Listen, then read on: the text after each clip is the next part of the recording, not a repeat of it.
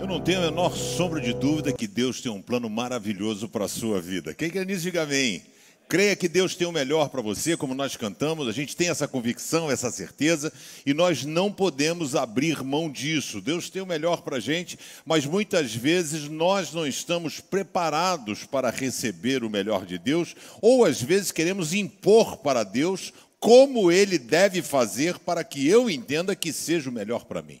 Eu quero dizer que quando você começa a ter uma vida de intimidade, de comunhão com Deus, você vai adquirindo a tão falada maturidade espiritual. E quando você adquire a maturidade espiritual, você vai entender que a vontade de Deus nem sempre é a sua vontade. Mas a vontade de Deus, ela é muito melhor do que a nossa.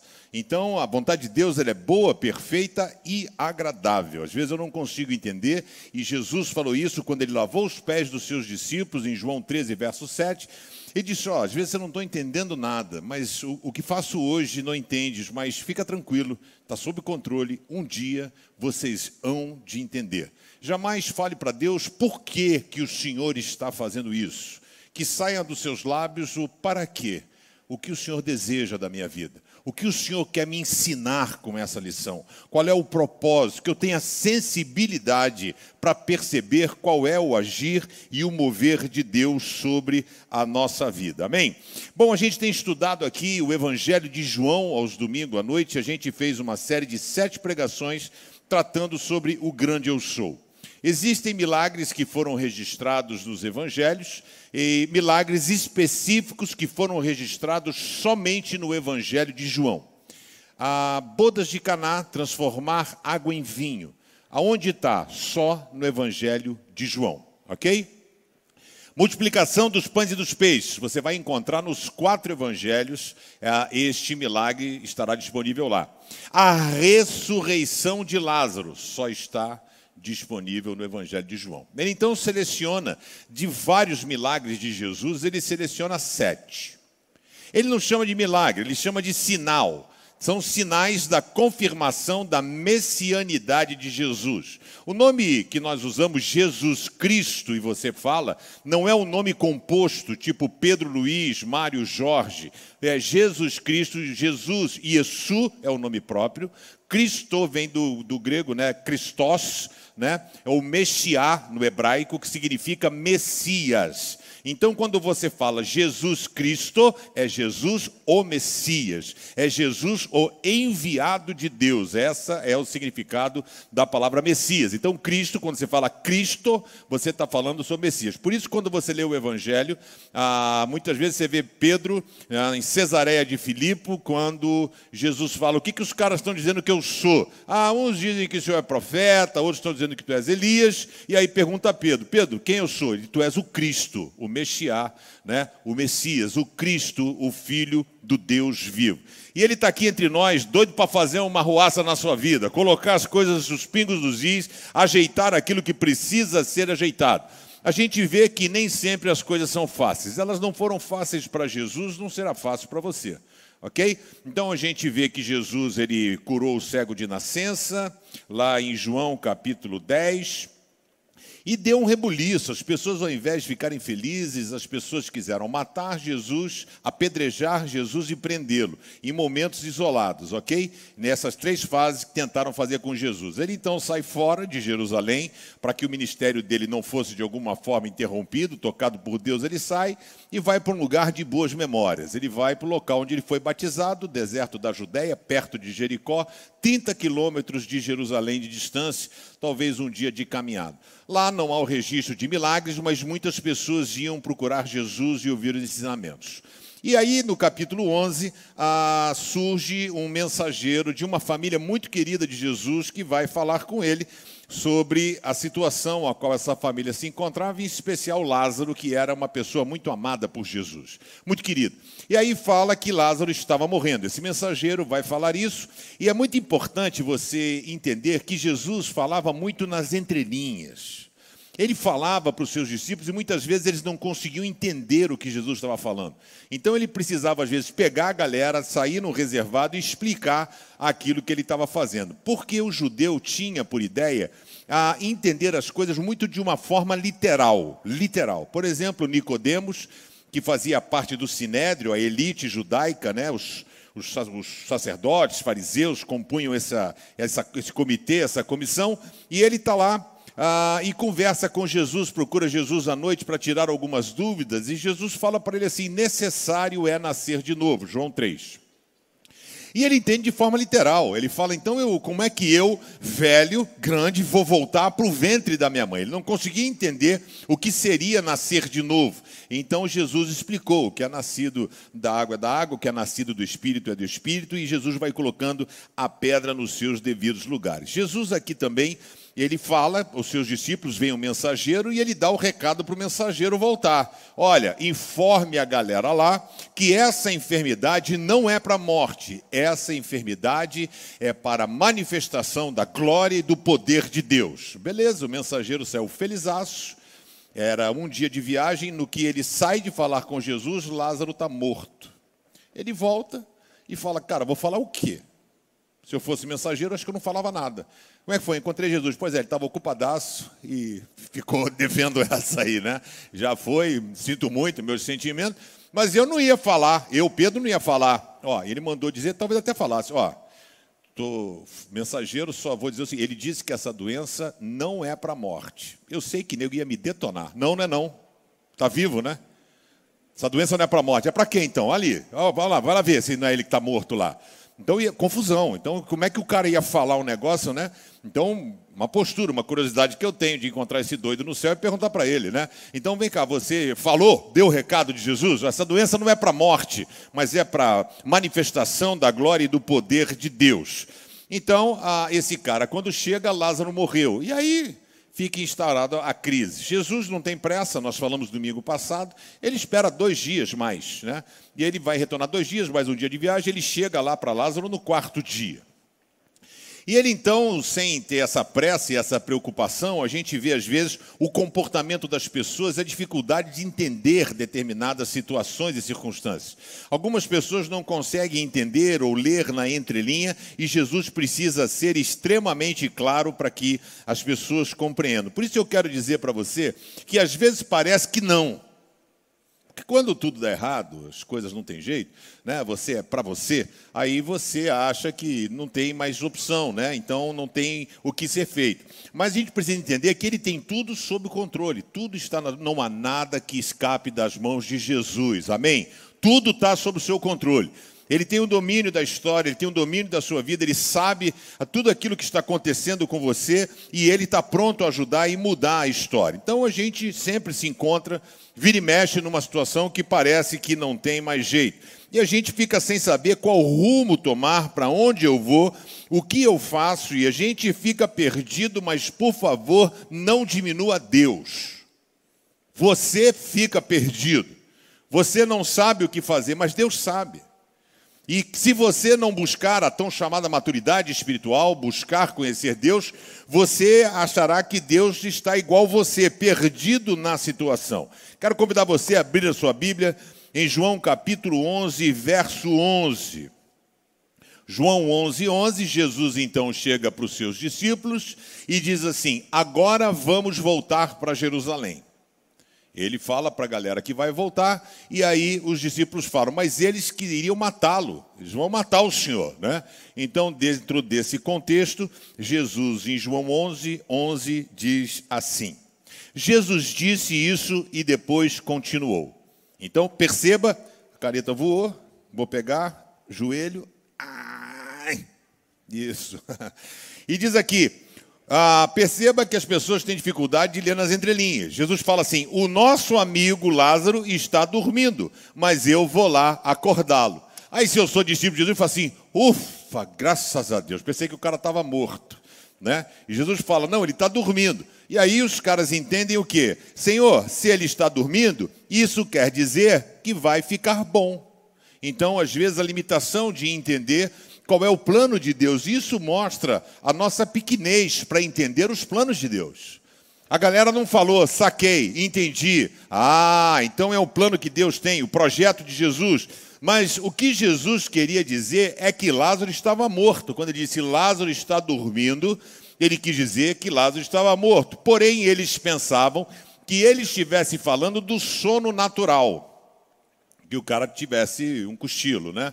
Dormiu. Então Jesus disse claramente: Bom, já que vocês não estão entendendo, eu preciso ser claro com vocês. Ele disse: Lázaro morreu. Então Lázaro não está dormindo, Lázaro está morto. Mas eu estou alegre. Não é interessante como é que Jesus consegue dar uma notícia ruim e dizer que está alegre. Mas estou alegre por não ter estado lá com ele, pois assim vocês vão crer. Esse é o plano de Deus. A gente não consegue entender e ele está articulando um plano para levar as pessoas para mais perto de Deus. Ele está querendo levar as pessoas a entenderem quem verdadeiramente ele é, porque até este momento ninguém entendia quem ele era. As pessoas estavam perdidas, não conseguiam descansar e saber que Jesus era o Messias, o Filho do Deus vivo. Eles estavam mais ou menos na dúvida, então vamos até a casa dele. Então Tomé, chamado Gêmeo ou Dídimo, né, em algumas Bíblias, versões antigas, diz assim: Disse aos outros discípulos: Vamos nós também a fim de morrer com o mestre. Sempre tem o pé de vaca, né? O cara que é o pessimista, né? Aquele cara que, ó vida, ó céus, ó azar, não vai dar certo. É interessante, né? Porque é, é, o, todo líder precisa de bons líderes perto. Precisam de pessoas que empurrem, não que puxem. O cara chega aqui e Jesus está dizendo: Vou voltar para Jerusalém. É, será que ele acha que Jesus não sabia o que estava acontecendo lá? Que já não queriam matá-lo, apedrejá-lo, pendre... lógico que ele sabia. E ele está voltando para o lugar, um centro nervoso, que tudo que precisa é um cara para é, contaminar os outros discípulos. Porque ele diz assim: nós vamos para lá, vamos pegar o mestre, vamos prender o mestre, vamos matar o mestre. Não, todos nós vamos para lá e vamos morrer, todo mundo. Estamos lascados, vai morrer todo mundo. Que tipo de pessoa você tem sido? Você tem sido como Tomé, muitas vezes, limitando o poder de Deus? Achando que só de forma natural as coisas serão resolvidas e não de forma divina, queria orar com você. Feche seus olhos, abaixe a sua cabeça, ore agora, fale com Deus aonde Ele precisa mexer na sua vida, o que precisa ser feito, qual área precisa ser trabalhada, como você tem agido e reagido diante das adversidades da vida. Senhor, nós pedimos que o Teu Espírito Santo possa, de forma poderosa, trabalhar em nossos corações, mexer onde nós precisamos ser mexidos e permitir que o teu Espírito trabalhe nas nossas vidas e retire de nós aquilo que precisa ser tirado e que coloque aquilo que precisa ser colocado. Abençoe as nossas vidas, fale conosco, eu oro em nome de Jesus. Amém e amém. Bom, eu tenho procurado fazer com vocês a gente pegar os detalhes do texto, os pormenores do texto, né, como nós pegamos quando Jesus fala que quem caminha à noite, falamos no domingo passado, né, é, tem o perigo porque a luz não está nele. Ele está dizendo que ele é a luz do mundo, que se ele estiver na vida de uma pessoa, essa pessoa conseguirá discernir o que é trevas, o que é certo, o que é errado. Então ele vai explicando para os seus discípulos os pormenores. Geralmente, quando um pastor vai pregar em João capítulo 11, ele vai para a ressurreição de Lázaro. Ele conta só a história final, mas não conta, por exemplo, essa questão do mensageiro que chega lá para dar a notícia de que ele está dormindo, né? que, que essa enfermidade não é para a morte, mas Lázaro está morto. Então, a cabeça dos discípulos, as coisas como elas funcionam e o que, que nós podemos aprender do texto lido para a nossa vida hoje. Em primeiro lugar, não se assuste, pois você será surpreendido por Jesus. Quem quer ser surpreendido por Ele, diga amém. Ô, oh, cara, a coisa que a gente mais precisa é ser surpreendido por Jesus com boas notícias, boas novas, coisas diferentes, coisas fantásticas que Ele tem para realizar na nossa vida, mas muitas vezes nós não estamos preparados para receber do Senhor o melhor. Muitas vezes nós estamos, não estamos prontos para sermos surpreendidos por Jesus. Em João 11, 11 diz assim: Jesus disse isso e depois continuou: O nosso amigo Lázaro está dormindo, mas eu vou lá acordá-lo. Existia um significado para a palavra está dormindo. Quando Jesus está em Cafarnaum, e Jairo, registrado no Evangelho de Marcos, vai abordar Jesus, se ajoelha diante dele e diz: Senhor, minha filhinha está morrendo. E a Bíblia diz: E Jesus foi com ele. Jesus vai até a casa de Lázaro. Quando chega na casa de Lázaro, as pessoas como Tomé estavam lá. Vieram prontamente os amigos de Lázaro, ou de Lázaro aí, de Jairo. Os amigos de Jairo vieram e falaram assim: Ô Jairo, pode mandar o mestre embora porque a menina já morreu. Morreu. E Jesus segura no braço de Jairo e diz: Calma, a menina dorme. A menina dorme. Jesus entra e uma palavra dele reverte a situação no aramaico, né? Mais de uma palavra, uma frase, talita cume, menina levanta. E aquela menina voltou a ter vida. Então, quando é, essa questão de dormir, quando em Atos 7,60 Estevão estava sendo apedrejado, a Bíblia vai dizer que ficou adormecido. Então, quando Jesus disse que ele estava dormindo, existe um contexto que os judeus entendiam, mas os discípulos não queriam entender. Querido, esteja pronto sempre para ver e ouvir aquilo que Deus está falando. Deus não é Deus só de boas notícias, mas de boas e de más notícias. E elas muitas vezes nós não conseguimos ter o domínio daquilo que nós queremos receber. Sempre quando alguém vai dar notícia para você, fala assim: tem duas notícias, uma boa e uma ruim. Qual você quer receber primeiro? Nenhuma. Porque se uma for boa e a ruim for muito ruim, vai matar a boa, né? Então sempre tem esse hábito de fazer desse jeito. Então, é, para bom entendedor, meia palavra basta, né? A pessoa não precisa nem falar muito. O cara, mais ou menos aqui, uma sentença, uma coisa já resolve a situação. Os discípulos de Jesus estavam com medo de voltar para o lugar onde tentaram matá-lo. Jesus disse que é importante o seu retorno. Ele amava Lázaro, amava a sua família, mas Jesus não tem pressa. E porque ele não tem pressa, não significa que ele abandonou você, que ele se esqueceu de você. Entenda que quando demora, Deus está dando a você a oportunidade de sentir o cuidado, o trabalhar, a forma de ser moldado, de ser lapidado pelas mãos do Senhor. Quando ele fala, vamos voltar, o Lázaro está dormindo, o que será que os discípulos pensaram? Será que ele está em coma? Será que é uma enfermidade? Ele está cochilando? Para que, que o cara veio falar aqui, chamar, se de repente é uma coisa assim? Então, sempre eles entendem de forma literal, como eu disse, né? Nicodemos, necessário é nascer de novo, com a mulher também, lá na, em João capítulo 4, né? mulher samaritana. As palavras de Jesus geralmente são mal, mal inter, interpretadas. As pessoas confundem as estações e não conseguem entender aquilo que ele está falando. O sono tem um significado profundo, né? de que a pessoa está numa situação situação mais complicada. E a especialidade de Jesus é chegar quando está tudo ruim, é quando está no rolo, é quando está no osso. Aí Jesus se manifesta. Será que Jesus só se manifesta quando as coisas estão no osso? Ou será que ele vem se manifestando e eu não consigo ter a sensibilidade para ver o agir dele? Ok? É porque no deserto a gente abre os olhos, a gente fica mais sensível, suscetível a ouvir a voz de Deus e sua direção. Não significa que Deus só fale com a gente no deserto. Talvez eu só ouça Deus quando estou no deserto. Mas isso mostra e comprova o poder, a autoridade, o controle que Jesus tem sobre todas as coisas. Eu quero dizer para você, relaxa, porque a sua vida está nas mãos de Deus. Ele sabe quais são suas lutas, ele sabe quais são seus medos, cada um com a sua. E o Senhor sabe de todas as coisas e ele não se esqueceu de você. Só Jesus tem poder para nos surpreender. Quem quer ser surpreendido por ele, diga amém.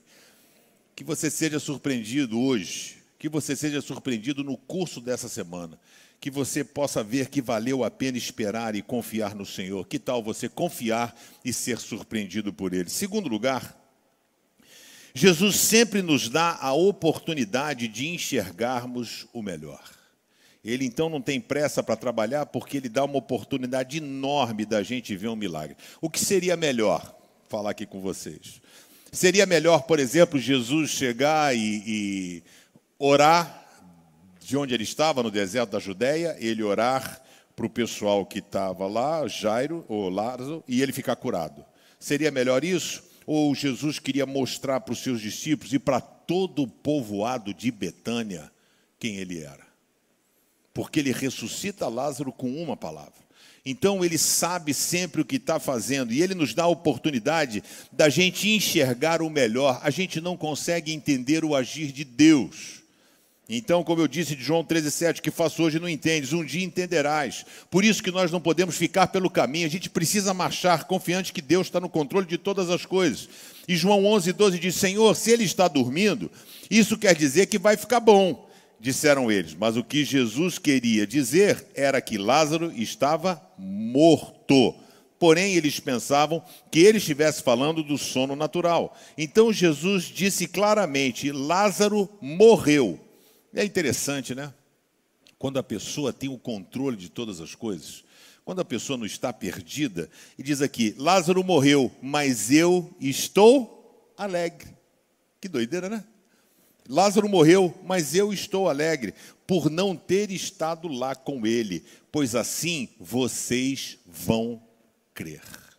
Então Deus nos leva a situações inusitadas, me leva em situações que nós não temos mais jeito, e eu vou explicar o porquê da demora do Senhor, é porque Ele quer mostrar para a gente que de fato só Ele pode intervir na nossa vida de uma forma sobrenatural e de uma forma grandiosa. Então ele falou assim: Deixa comigo, eu sei o que estou fazendo, vem comigo, né? confia, deixa que eu sei o que precisa ser feito, né? Eu estou fazendo de tal forma para que o poder de Deus se manifeste. Então eles sabiam que Jesus falava de forma enigmática, mas eles não conseguiam entender. Jesus, no primeiro momento, tentou ser educado, dizer: Lázaro está dormindo. Ah, que bom, então está dormindo, a gente vai lá só para dar um oi, tomar um chá, comer um biscoito. Para assim, não, Lázaro morreu. E ele dizia: Eu fico feliz. É interessante como Jesus, mesmo no momento de tristeza, consegue passar a alegria e a esperança da fé. Sabe, quando você perde a fé, quando você perde a esperança, você perde a alegria. Quando a gente confia no Senhor, a gente consegue ser alegre independentemente da situação, né? Porque a alegria no Senhor a nossa força é. Então tem gente que não consegue entender o agir de Deus. E mesmo agora, quando Jesus dá a notícia final, Lázaro morreu, ele consegue falar com alegria, porque quando Jesus tem as coisas em suas mãos, a luz da alegria brilha mesmo no acontecimento mais sombrio na situação mais inusitada, na morte de um amigo, Jesus consegue ter alegria, porque ele tem a vida de Lázaro em suas mãos. E eu quero dizer, Jesus tem a sua vida nas mãos dele.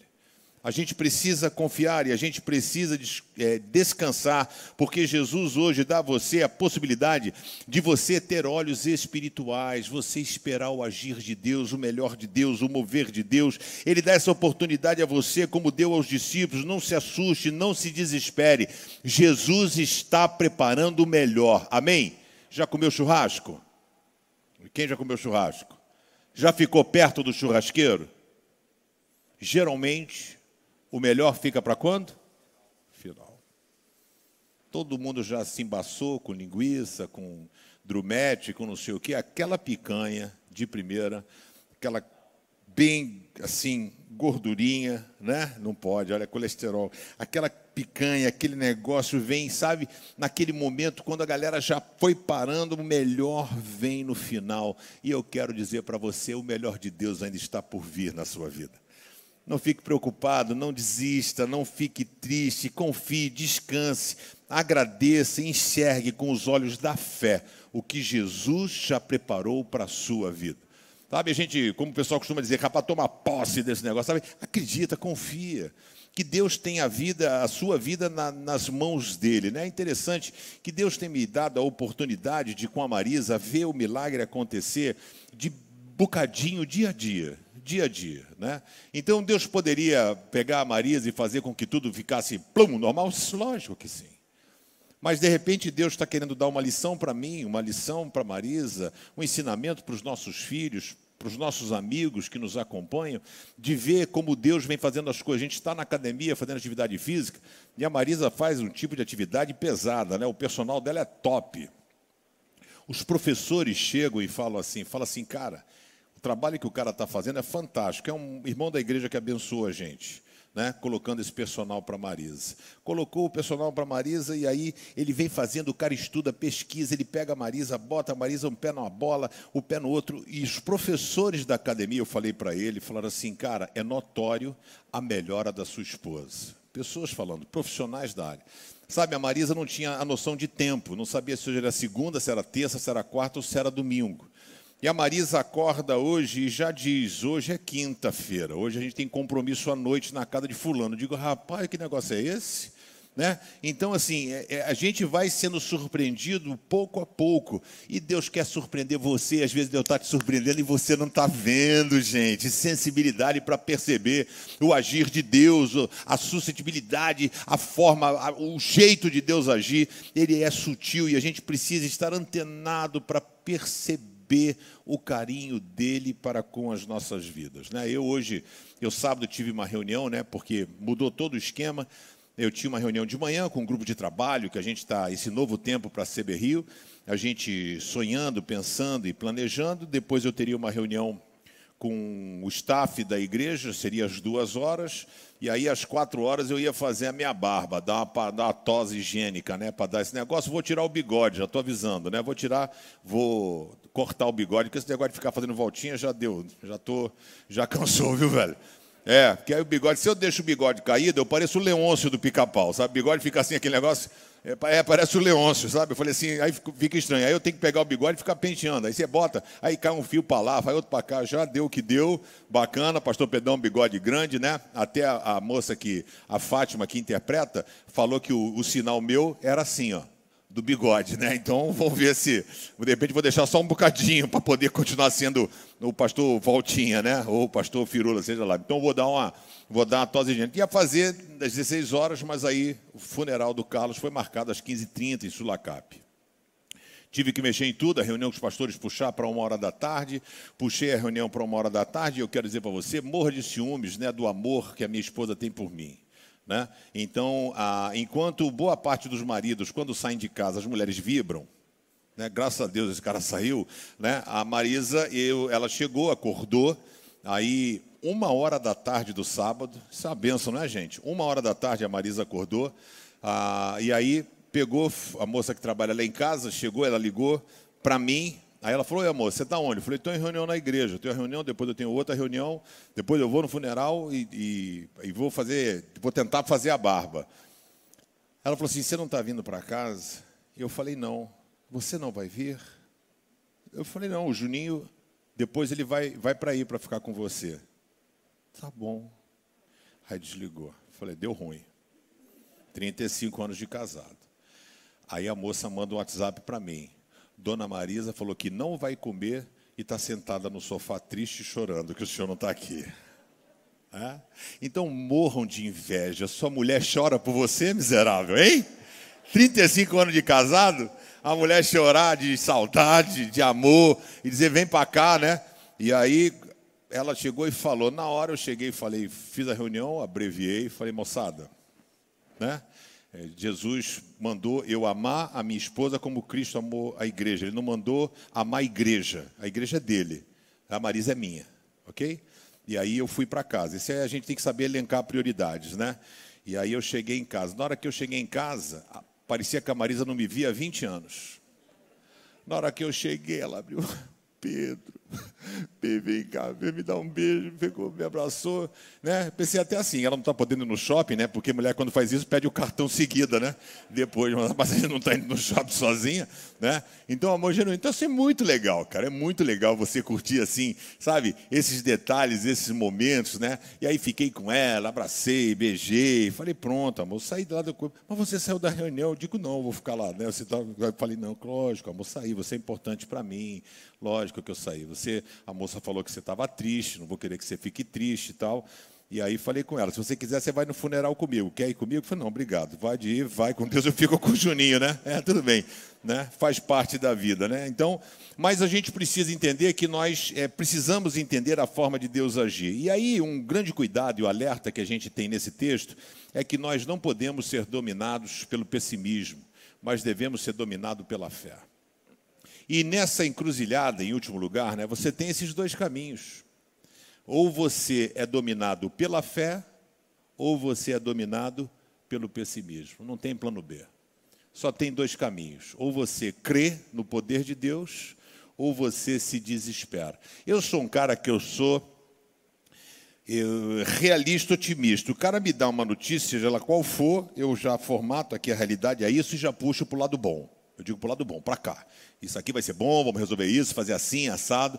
Então, sempre puxo para o lado bom. Aí tem o cara que é pessimista, o cara que já, tipo, né, ó vida, ó céus, ó azar, não vai dar certo, não vai funcionar, não vai não sei o quê, não vai. E eu, esse Tomé de uma figa era assim, velho. Ah, pensou, o cara tem 12 apóstolos, Jesus já tinha os seus medos, já tinha os seus receios, já tinha as suas coisas, e tinha um cara como Tomé do lado. Então o cara pode ficar quieto, porque é o seguinte, mano, não vai ajudar, não atrapalha. Valeu? Não vai ajudar, não atrapalha. Se eu vou falar um troço que eu vou botar medo em você, é melhor ficar quietinho. fica no sapatinho. Mas não, o que, que Tomé faz? Então Tomé, chamado o gêmeo, né, Dídimo, disse aos outros discípulos: beleza, é isso? Então vamos, nós também, a fim de morrer com o mestre. Ele não é banana, ninguém sabia quem era Tomé. Ninguém queria pegar ele. Eu queria pegar Jesus. Mas o cara é tão pessimista que ele falou: nós vamos para lá, nós vamos morrer, nós vamos. E Jesus está indo para fazer a ressurreição de Lázaro. Está para fazer talvez um dos maiores milagres do Novo Testamento. Um privilégio de ver Jesus chegar e com uma palavra para um cara que já estava podre, o corpo em decomposição, quatro dias, cheirando mal. Jesus fala: Lázaro, vem para fora. E aquilo que estava morto tem vida. Jesus estava criando esse momento para eles. E ele não consegue ver, só consegue ver coisa ruim, desgraça. Não vai dar certo, não vai funcionar. E aí é o seguinte, querido: na hora da crise tem dois caminhos: alegria ou tristeza esperança ou pânico, pavor, fé ou pessimismo. Não tem jeito. Eu não sei como você tem dirigido ou regido a sua vida. Poucas pessoas são alegres, otimistas, que encantam você com a sua presença, sabe? Eu gosto de estar com gente para cima. Eu gosto de estar com gente que fala, é isso aí, Belisandro Luizinho é assim, né? Moldura também, ele sempre, ah, vamos, né? Nunca cheguei pro cara e o cara tá xoxo e hum, sempre uma palavra de é isso aí, vamos com tudo, né? E a gente precisa disso, né? Poucas pessoas são alegres, otimistas, cuidado com quem você anda. Eu gosto de pessoas que possam me desafiar, mas que me desafiem me impulsionando. E sabe quem é essa pessoa? Jesus de Nazaré. Ele desafia você nessa noite a você confiar nele como você nunca confiou. Ele desafia você nessa noite a se relacionar com ele como você nunca se relacionou. Ele desafia você essa noite a entender que as coisas fugiram do seu controle, mas não fugiram do controle dele. Ele tem todas as coisas na palma de sua mão. Tomé é o mesmo Tomé que não acreditou em ninguém. Jesus apareceu para Maria Madalena. Pedro e João foram ao túmulo e o túmulo estava vazio. E diz que o lenço, a atadura, o lençol que embrulhava Jesus estava dobrado ali no túmulo. Isso significa que não roubaram o corpo dele, ok? Porque quem rouba não vai tirar a atadura. Então, Jesus ressuscitou. E teologicamente esse é o símbolo.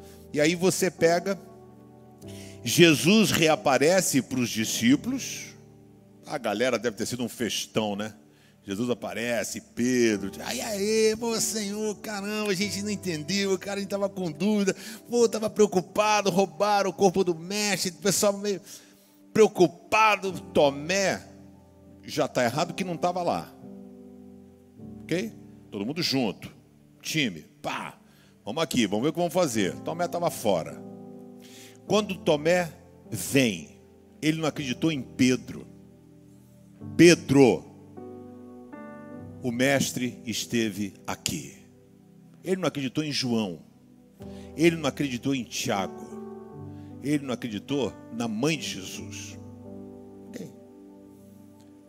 Disse: Eu, para acreditar, eu preciso botar o dedo na ferida. Se eu ver, ainda assim não acredito. Eu preciso tocar em suas feridas. Eu não sei quem você tem sido, e eu não sei como você tem agido. Tem horas que a gente precisa desconfiar de situações humanas, mas nunca da divina.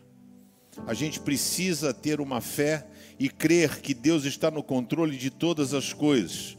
Tomé ficou preso à circunstância, preso à situação. Querido, nem museu hoje vive de passado. Passado é a estratégia que o diabo usa para botar correntes em você e prender você para receber o melhor de Deus. Existem momentos na vida em que a gente precisa descansar no Senhor e ter a certeza de que Ele está levando você por um caminho que você não entende, mas é o melhor para você, é o melhor para a sua vida, porque Deus tem o melhor para você. Por isso, seja dominado pela fé, seja dominado pela esperança, seja dominado pela confiança e nunca pelo pessimismo. Confie que Jesus ama você, confie que Jesus morreu por você, confie que Jesus tem um plano para a sua vida. Às vezes pode parecer que não, mas Jesus sempre tem tudo, tudo sob o seu controle. Que tal você confiar nele? Que tal você descansar nele? Eu queria orar contigo. Feche seus olhos, abaixe a sua cabeça. Eu queria orar com você e eu queria orar por você. Eu não sei qual tem sido, às vezes, a sua postura, o seu agir no seu cotidiano. Os seus medos são lícitos. Eu não estou aqui para questionar os seus medos. Eu estou aqui para tentar ajudar você a ter fé. Fé. Fé é a certeza e esperar coisas que eu não consigo ver, que eu não consigo enxergar, mas Deus enxerga. Eu quero convidar você nessa noite a experimentar o melhor de Deus a confiar nele. Talvez você esteja sendo Tomé demais. E eu quero desafiar você nessa noite a confiar, a descansar, a colocar a sua vida na inteireza nas mãos de Deus e dizendo assim: Senhor, eu não estou entendendo qual é o teu plano, qual é o teu propósito, mas eu quero dizer que eu confio em Ti de forma plena eu confio em Ti de forma absoluta. Quero colocar minha vida nas Tuas mãos. Eu quero descansar em Ti. Eu quero aprender a confiar, porque isso é um aprendizado, viu, gente? Eu hoje confio mais do que eu confiava ontem. É um exercício que a gente precisa, é disciplina espiritual, ter fé, acreditar, confiar que dias melhores virão. O problema não é você. Problema não é Jesus, não é Deus. O problema é você. É você que tem segurado a ação de Deus na sua vida. Mas nessa noite eu quero convidar você a receber o melhor de Deus, a colocar de lado o pessimismo e fazer uso da fé. Colocar a sua vida nas mãos de Deus e dizer: Senhor, estou contigo e não abro. Eu preciso aprender a confiar em Ti, eu preciso aprender a descansar em Ti, porque eu ainda não sei. É um exercício. A gente confiar no Senhor hoje mais do que eu confiei ontem, amanhã mais do que eu confiei, porque os tomés estão cercando você, viu? Tomé pode estar na sua casa, na sua vizinhança, no seu local de trabalho, mas eu quero convidar você nessa noite a segurar na mão de Jesus você está disposto a segurar na mão de Jesus, dizer: Senhor, eu quero caminhar contigo, mostra para mim a tua direção. Eu quero segurar na tua mão, Senhor. Eu quero aprender a confiar em Ti como nunca. Eu preciso de Ti. Eu quero convidar você a ficar de pé no seu lugar. Queria muito orar por você dizendo sim, Senhor, eis aqui a minha vida. Eu quero aprender a confiar em Ti, eu quero aprender a descansar em Ti. Eu muitas vezes eu duvido, eu não entendo, eu desconfio, mas hoje eu quero, ó Deus, que Tu mudes a minha vida, que eu consiga relaxar e saber que talvez as coisas não estejam como eu gostaria. Talvez as coisas estejam fora do meu controle, mas estão sob o seu controle. Quero convidar você hoje a relaxar nas mãos de Deus. Saber que você não está sozinho. O Espírito Santo de Deus intercede por você com gemidos inexprimíveis. Coisas que você não consegue pensar, sonhar ou imaginar. Coloque a mão sobre o seu coração, coloque a mão sobre o seu peito. A gente está falando sobre confiança, sobre fé. Isso é muito sério. A Bíblia fala: sem fé é impossível agradar a Deus. Sem fé é impossível agradar a Deus. Fé não se compra, fé não se vende, fé se adquire no relacionamento com Ele. Senhor, nós louvamos o Teu nome, te agradecemos, Senhor. E queremos apresentar aqui a nossa limitação, a nossa pequenez, a nossa dificuldade, Senhor, em confiar, descansar em Ti de uma forma plena e de uma forma absoluta. Ó Deus, nós estamos aqui agora em nome de Jesus, colocando de lado Tomé que existe dentro de nós. Aquele lado onde a gente sempre desconfia, acha que não vai rolar, não vai funcionar. Eu, eu preciso que o Senhor mostre para mim, para que eu acredite. Perdão, Senhor. Se em algum momento eu agi assim, ou qualquer um dos teus filhos agiram dessa forma, nós estamos aqui, Senhor, pedindo para que o teu Espírito Santo encha o nosso coração de fé, de força, de confiança, de esperança. Que nós possamos entender de uma vez por todas que nunca, jamais, nada pode sumir do teu controle.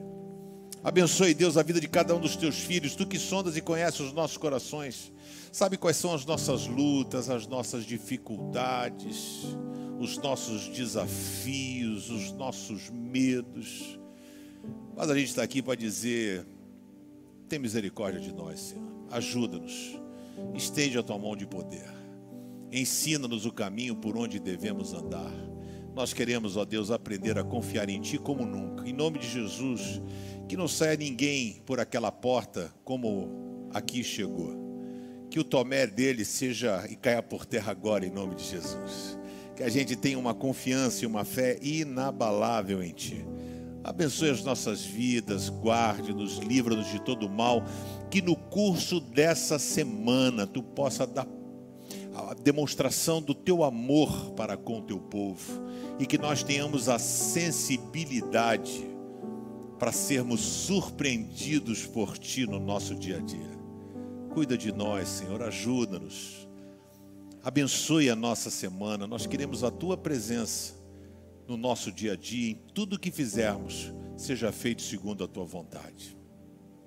Que a graça e a paz do nosso Senhor e Salvador Jesus Cristo, o amor maravilhoso, incomparável de Deus Pai, a consolação, o poder, a presença, a alegria, do Espírito Santo seja derramado em dose dupla sobre a sua vida, sua casa, toda a tua família, os seus sonhos, os seus projetos. A bênção seja sobre esta igreja de Jesus e sobre todo o povo de Deus espalhado sobre a face da terra hoje e para todo sempre. Amém e amém. Quero dizer para você que o melhor de Deus já veio, o nome dele é Jesus. Ele já veio. Cabe a você permitir que ele possa agir na sua vida. A você que está aqui entre nós, se entregou a sua vida a Jesus pela primeira vez, você vai poder dar o seu nome lá fora e dizer: Olha, eu quero fazer parte, eu quero aprender a caminhar com Jesus. A você que quer se tornar membro da igreja, participar, conhecer melhor a igreja, também vai poder ir lá atrás. Muito obrigado, você que está em casa aí. Nós tivemos mais de 600 pessoas no YouTube, máquinas ligadas. Que Deus abençoe a sua vida. Que você sempre compartilhe o culto com seus amigos para que nós possamos ser profundamente abençoados. Valeu? Você que está em casa, muito obrigado. Você que está aqui também, muito obrigado. Valeu, que Deus possa abençoar e guardar a vida de cada um de vocês uma semana na mão do Senhor.